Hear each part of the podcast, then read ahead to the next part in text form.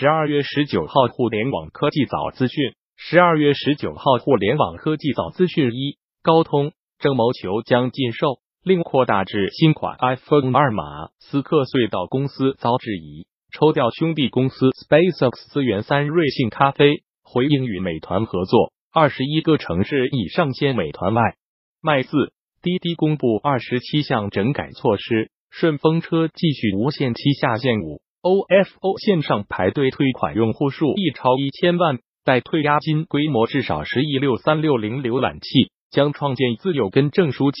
滴滴回应收购汽车厂商，支持媒体自己预测八易到用车发布整改措施，清退存量不合规驾驶员及车辆九途哥，每日只退十五人押金，退款日期已经排到明年春节后时。